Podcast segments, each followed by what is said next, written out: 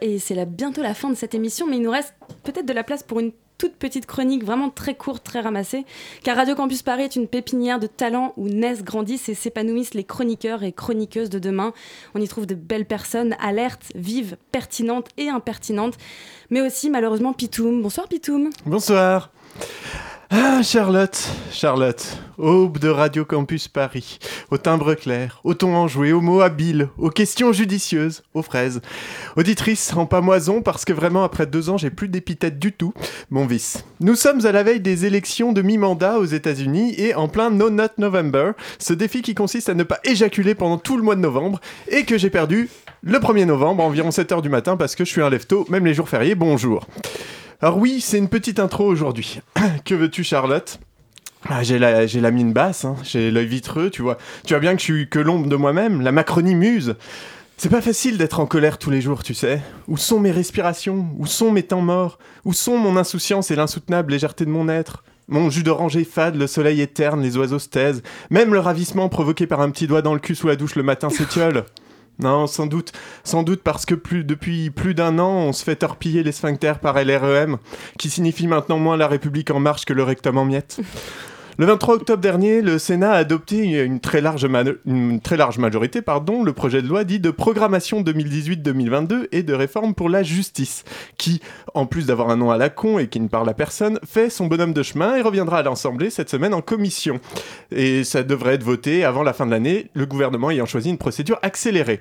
Et tu n'en as absolument pas entendu parler. Bah c'est normal. C'est normal parce que déjà avec un nom pareil, même Elise Lucet s'en bat le clito.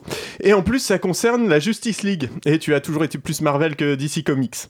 Ce à quoi je serais tenté de répondre avec véhémence et enthousiasme que dans cette loi il est prévu qu'on anonymise le nom des magistrats, ce qui revient un peu ou prou à donner aux juges la même liberté que les trolls sur le forum 1825 de jeuxvideo.com. Et je suis pas convaincu que ça soit un grand pas pour la justice. Hein.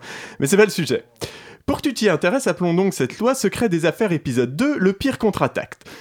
Petit résumé de l'épisode précédent. La loi sur le secret des affaires, en vigueur depuis fin août, promet de belles amendes et de la prison ferme pour les lanceurs d'alerte et les journalistes qui révéleraient des informations secrètes sur une entreprise.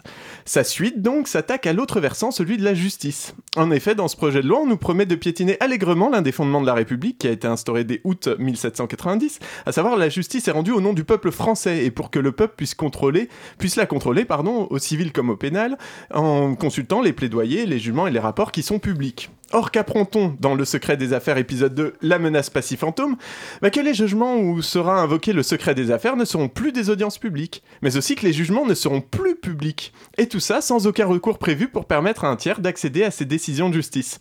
Tu le sens, le recul démocratique? On marche un peu sur la tête quand même. Les scandales sanitaires s'accumulent, les méthodes managériales les plus dégueulasses fleurissent, la vie privée est devenue une notion aussi tangible que le prépuce d'un juif orthodoxe, et la meilleure idée que Macron a dans tout ce bordel, c'est de se dire tiens, si on donnait la possibilité aux entreprises de cacher encore plus ce qu'elles font, ça boosterait certainement la croissance. Mais allez bien vous faire foutre Cette loi, c'est un peu comme autoriser un ado à mettre un verrou à sa porte de chambre. No Not November ou pas No Not November, quand tu demanderas ce qu'il y fait, il te répondra ah, mais tu sais qu'au fond de toi, c'est pas joli joli, ça participe à la déforestation et que rien ne pourra l'arrêter. Merci Pitoum. Qui d'autre que toi pouvait euh, faire un lien entre la masturbation solitaire et la loi sur le secret des affaires? C'est vraiment merveilleux. N'est-ce pas? Merci beaucoup.